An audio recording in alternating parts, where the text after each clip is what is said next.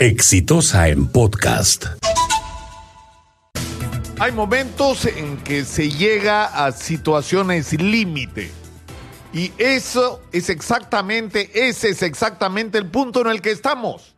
No damos más con la crisis de inseguridad. Ya el que uno no se pueda subir a un bus o a una combi sin arriesgar el pellejo, o salir a la calle y no saber si va a regresar a su casa, son señales de que llegamos a una situación límite.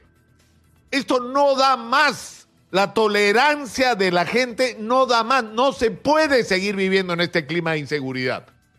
Y el problema es que la solución a esta situación se ha discutido hasta el hartazgo. Y ya se sabe lo que hay que hacer. El problema es que no se hace.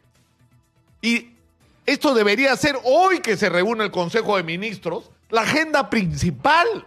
El país tiene que ser decretado en emergencia por la situación de inseguridad en que vivimos. Y el líder de la lucha por recuperar la seguridad en el país tiene que ser presidente de la República. Y las cosas que hay que hacer son clarísimas, pero requieren voluntad política. No podemos proyectarnos a que vamos a hacer cosas en meses o años cuando lo que necesitamos son respuestas hoy.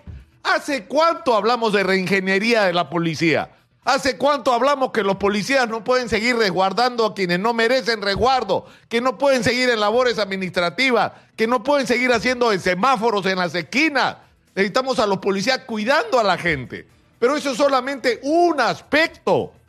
Necesitamos que haya una integración para la acción entre la policía, los cuerpos de serenajo, las policías privadas, las juntas vecinales que existen y donde no existen hay que promoverlas para que los propios vecinos participen en la lucha por la seguridad.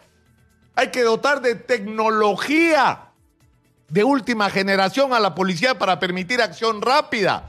Hay que recuperar y potenciar cuerpos como los ternas. Y hay que meter a las Fuerzas Armadas, por supuesto que sí, para algunas labores. Que permitan liberar manos en la policía y tomar el control de las calles. Por Dios, si se sabe dónde actúan los delincuentes.